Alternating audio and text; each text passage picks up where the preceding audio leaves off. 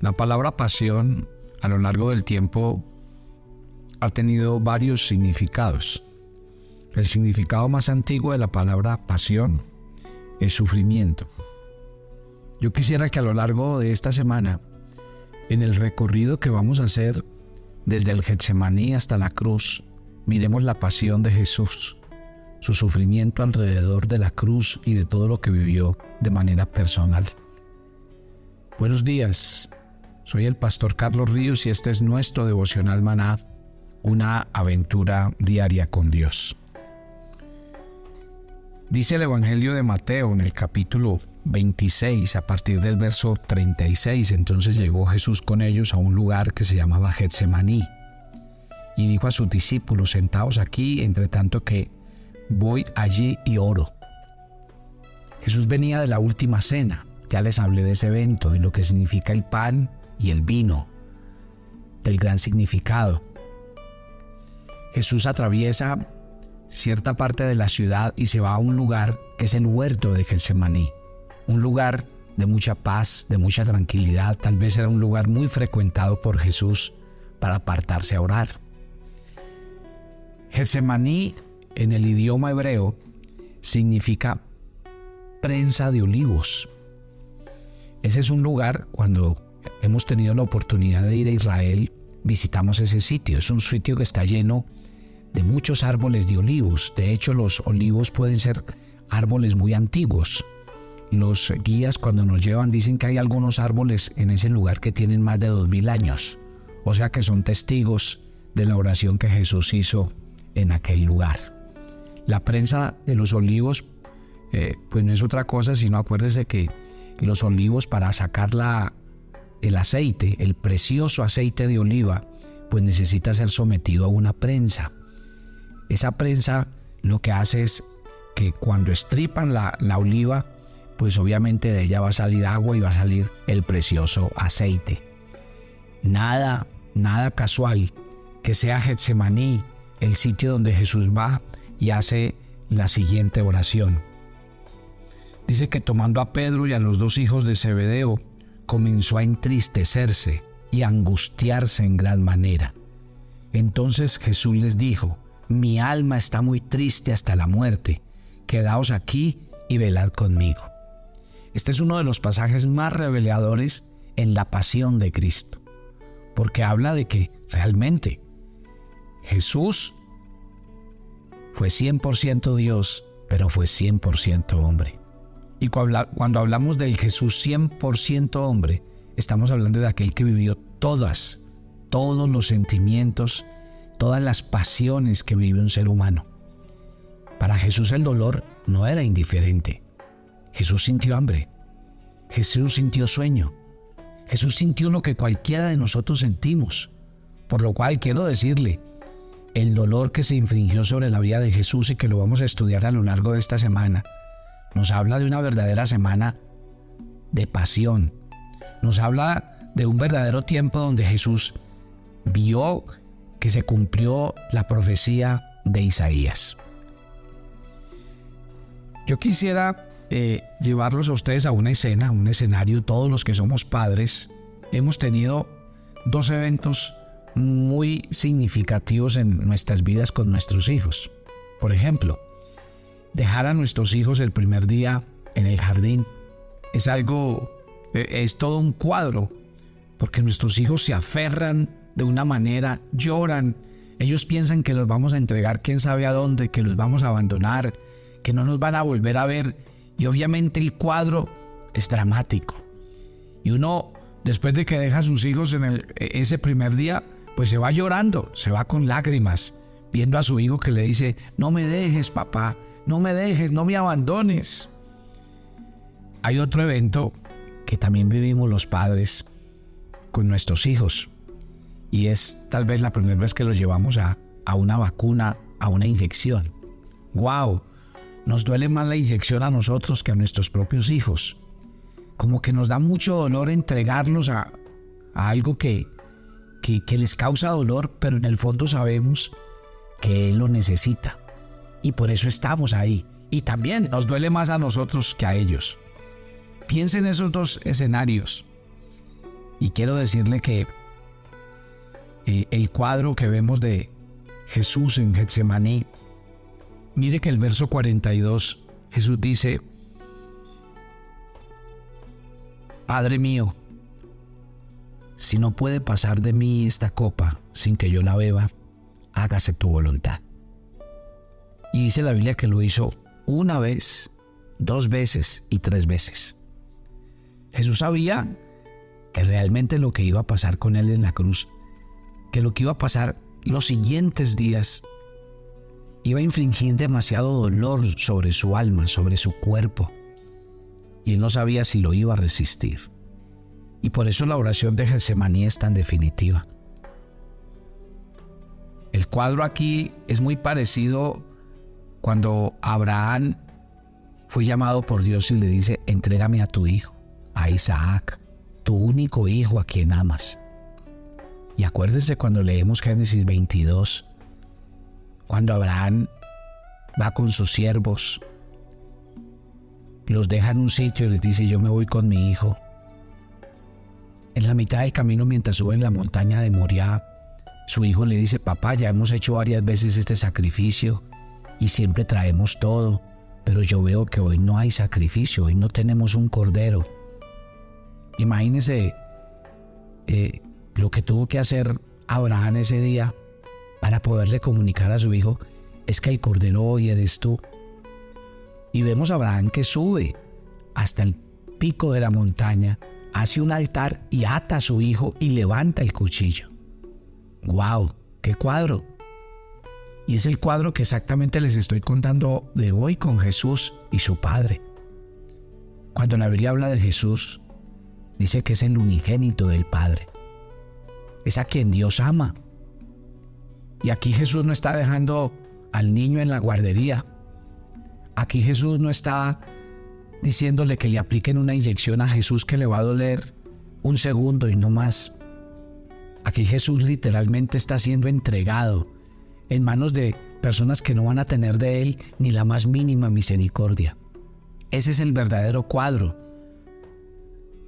del Getsemaní. Si ustedes le dan una leída a algo que nos, que, que nos dice además Lucas, Lucas el evangelista nos da un dato un poquitico más allá en el verso 44 de Lucas 22. Y Lucas nos da este dato hablando de Getsemaní. Dice, y estando en agonía, oraba más intensamente y era su sudor como grandes gotas de sangre que caían hasta la tierra. ¡Wow! Los expertos dicen que ese fenómeno es real en un estado alto de estrés y se llama hematidrosis, que va acompañado de muchos factores. Uno, la debilidad física. Otro, un estado alto de estrés y la congestión de los vasos eh, sanguíneos. Llegó un momento determinado donde la sangre se mezcla con el sudor y empieza a brotar. ¿Por qué? Porque Jesús sabía que los momentos de dolor que se iban a golpar sobre él iban a ser inmensos. Es que acuérdese que Isaías nos dice algo de este momento y yo quisiera que citáramos a Isaías porque es muy importante para entender lo que está pasando aquí. Lean conmigo Isaías en el capítulo 53. Isaías en el capítulo 53 pone un ejemplo muy interesante, porque dice en el versículo 6, todos nosotros nos descarriamos como ovejas, cada cual se apartó por su camino, mas Jehová cargó sobre, cargó en él el pecado de todos nosotros. Angustiado él y afligido, no abrió su boca, como cordero fue llevado al matadero y como oveja delante de sus trasquiladores se enmudeció y no abrió su boca. Tremendo lo que nos dice Isaías. Isaías dice, todos nosotros nos descarriamos, nos apartamos, nos llenamos de pecado, mas el Señor cargó en él el pecado de todos nosotros.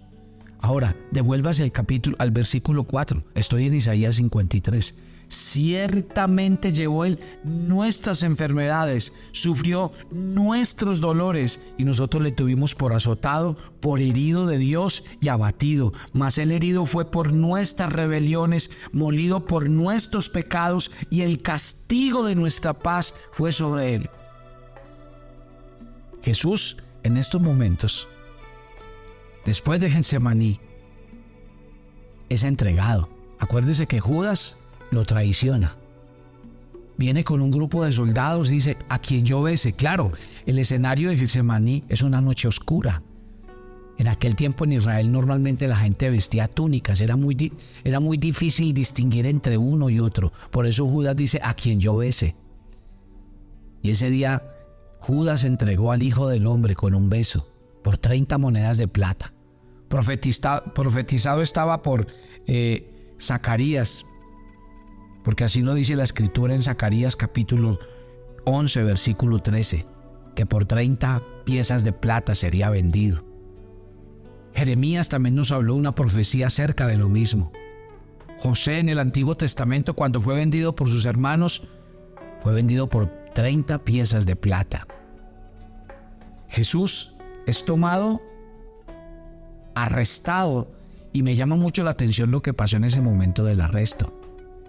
Porque cuando preguntan quién es Jesús, Jesús dice yo soy y dice que los soldados caen. Acuérdese que Pedro toma una espada, se enfrenta a los soldados, a uno le corta una oreja y Jesús le dice no lo hagas, no lo hagas Pedro. Si yo necesitara ayuda, mi padre mandaría un ejército de ángeles. Y el escenario no lo dice. Jesús con solo decir yo soy, los soldados cayeron, desplomados. Es que acuérdese que Jesús dijo que Él se entregaría, que Él ponía la vida. Nadie se lo estaba mandando. Él lo hacía por sí mismo.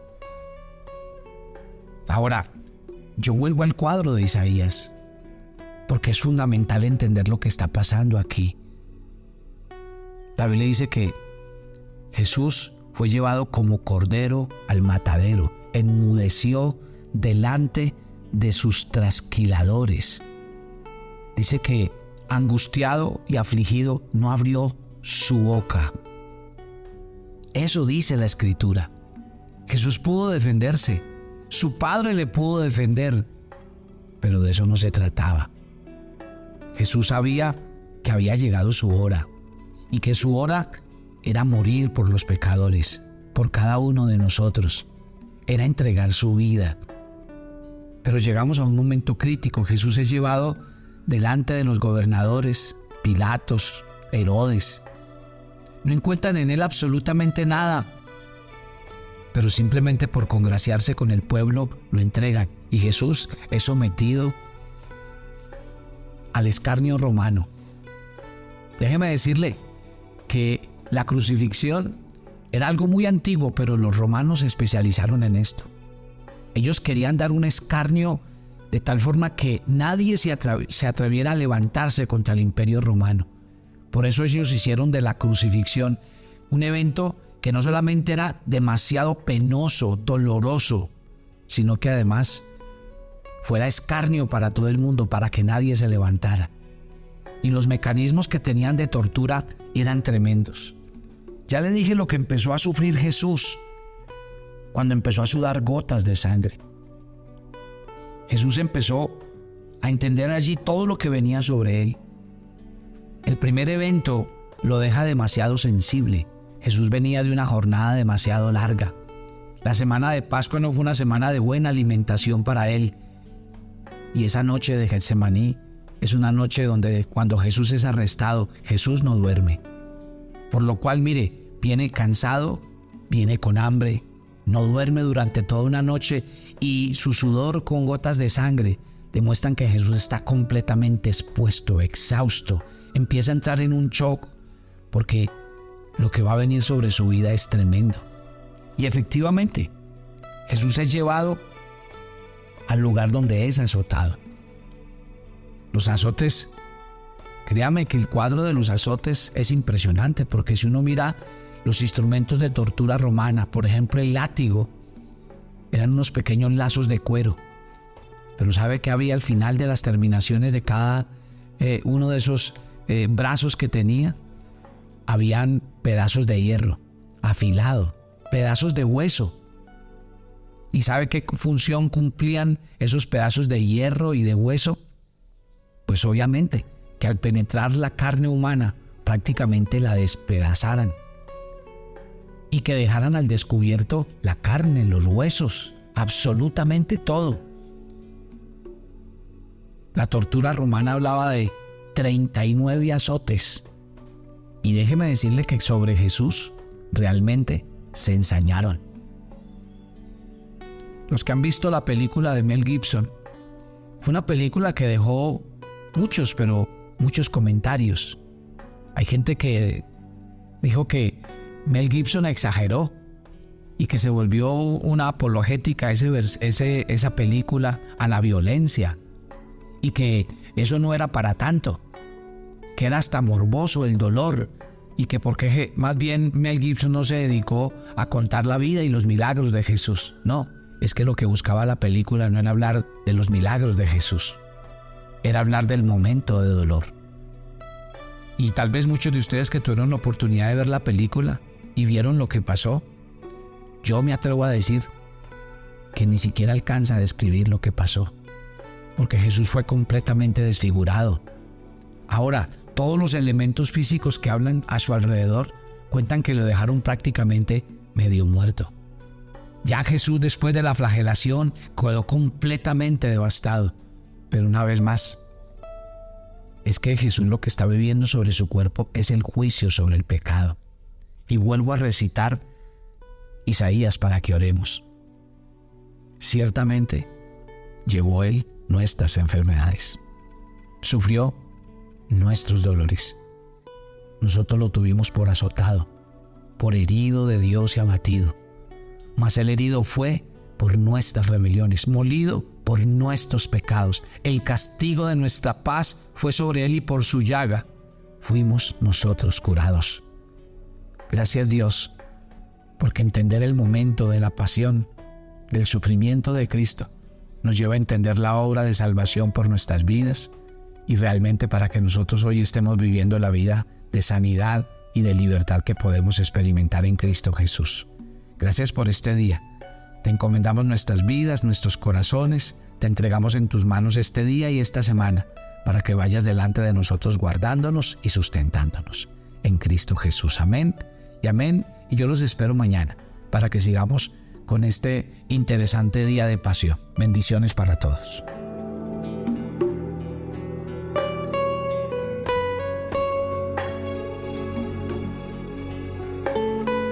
Toma tu agenda devocional, maná Hoy es el día 106 en nuestra agenda y el pasaje sugerido para la lectura en tu devocional personal el día de hoy es 2 de Tesalonicenses 3 del 6 al 9. Si somos verdaderos cristianos, seremos activos tanto en el ministerio como en nuestras cosas personales. Así que evalúate y toma decisiones al respecto. Te invitamos ahora a que respondas las preguntas que encuentras en tu agenda que te llevarán a conocer cada vez más a Dios y crecer en tu vida espiritual. Y para confirmar tus respuestas, visita nuestra cuenta de Facebook Devocional Maná o nuestra página web devocionalmaná.com.